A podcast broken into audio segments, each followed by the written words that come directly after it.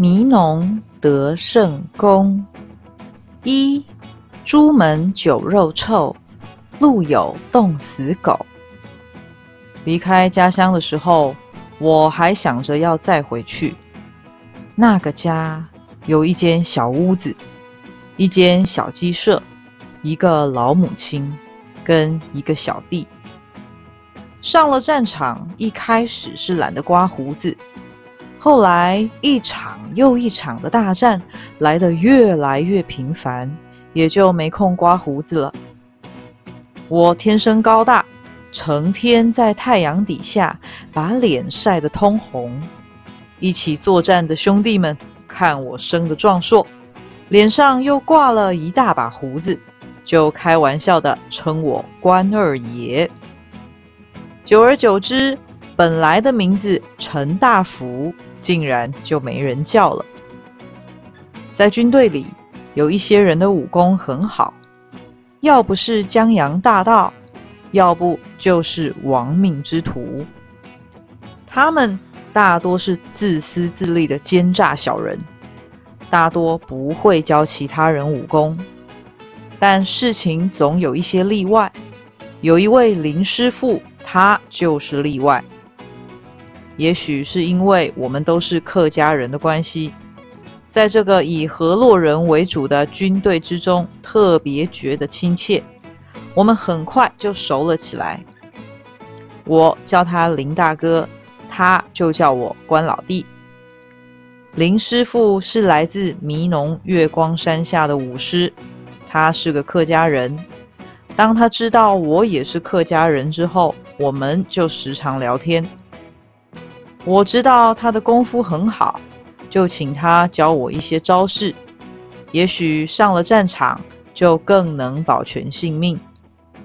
我每天早上天未光时就起床，跟着林大哥走到离营地一箭远的地方练拳。练完了几套拳，会满身大汗。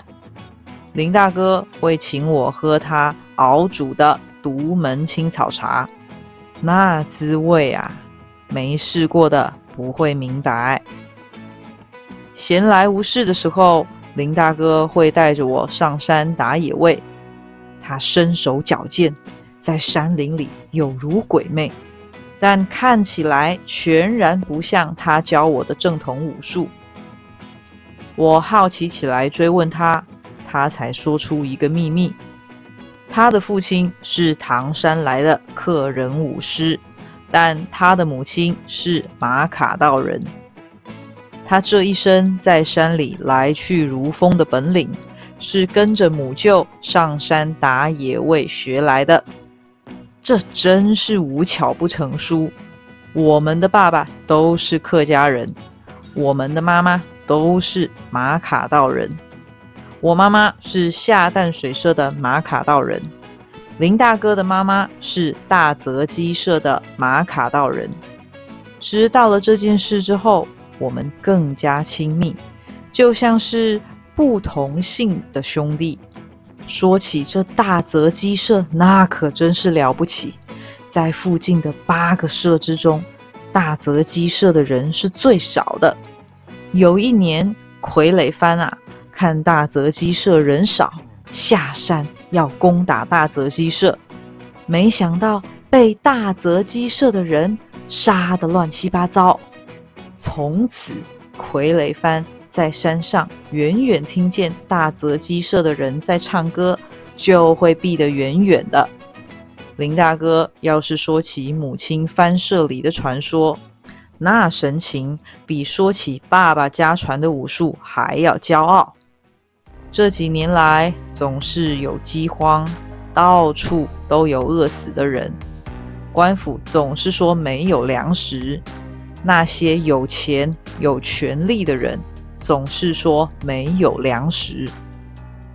大多数加入庄大田军队的人，都是因为快要没得吃了。我们就从凤山城郊起义，很快就拿下了凤山城。我跟林大哥满脸是血的赶到城里某个奸商的粮仓时，正赶上弟兄们把粮仓的门打开。当我们看见里面叠着一叠又一叠的米袋时，所有人都惊讶的说不出话来。林大哥冷笑着说：“哼，饥荒，哼，饥荒。朱门酒肉臭，路有冻死狗。”得到了许多的米粮跟钱财。庄大哥留下了大半，当成维持军队的费用，其他的都分给了我们跟百姓。那一天夜里，所有人都有食物可以吃，大家都笑呵呵的。一仗打过一仗，林大哥在战场上总是守在我的旁边，好几次在敌人的刀枪快要砍中我的时候。林大哥的刀总会从不可思议的角度劈过来，把攻向我的武器挡开，再给敌人回手一刀。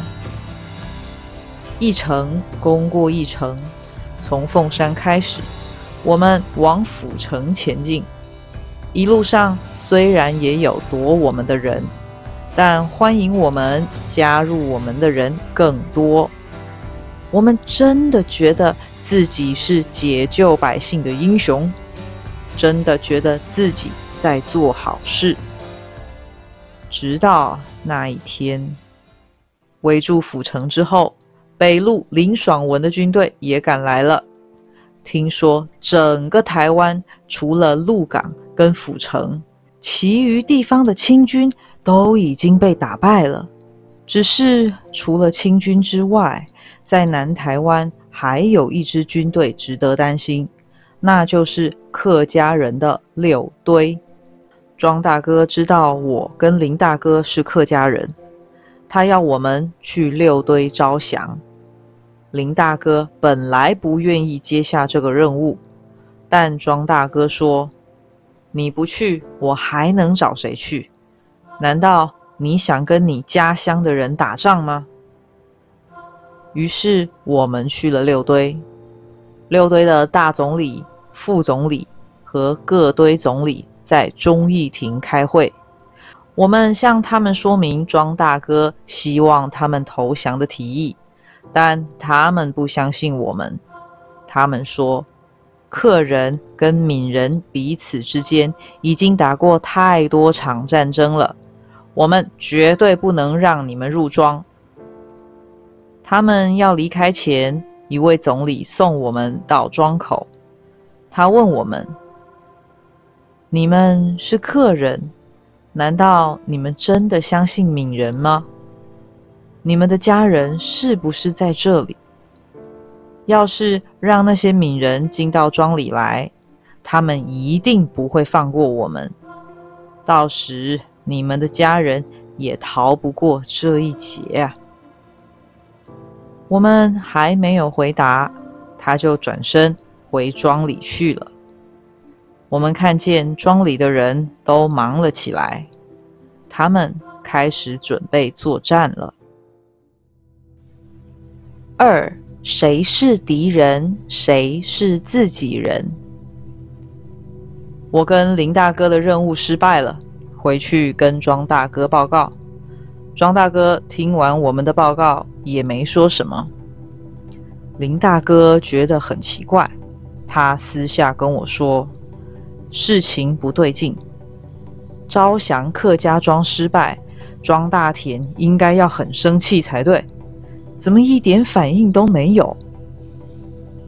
后来我们听说庄大哥有了更大的麻烦，那就是泉州人。开始不听话了。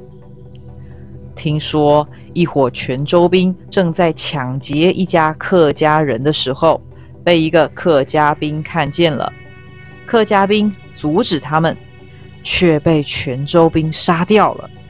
庄大哥下令把这些泉州兵抓起来，但泉州兵的老大庄习社带着一大堆泉州兵来找庄大哥。要庄大哥人，为了不让自己人打起来，庄大哥把那些杀了客家人的泉州兵给放了。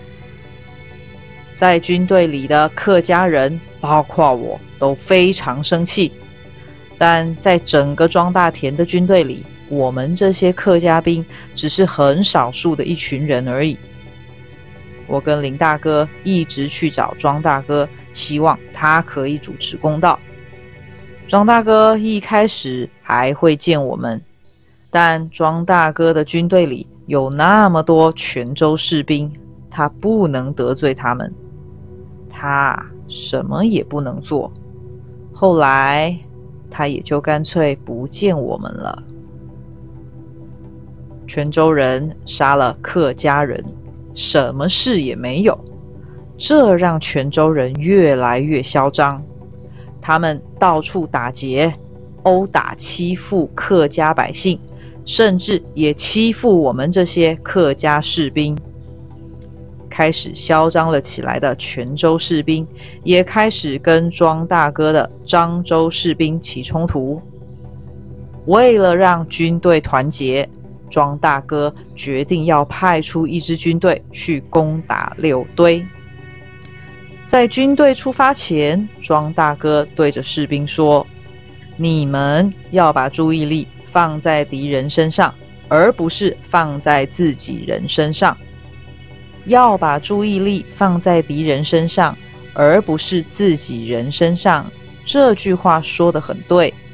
可是谁才是自己人呢？我想起六堆总理们说的：“你们是客人，难道你们真的相信闽人吗？你们的家人是不是在这里？要是让那些闽人进到庄里来，他们一定不会放过我们。到时你们的家人也逃不过这一劫。”我们的军队在齐尾溪的西岸，六堆的军队在东岸。那一天晚上，林大哥把我们这些少数的客家士兵召集起来，对我们说明他的计划。乾隆五十二年，也就是一七八七年六月二十四日，我们的部队庄大田的部队全力进攻客家庄。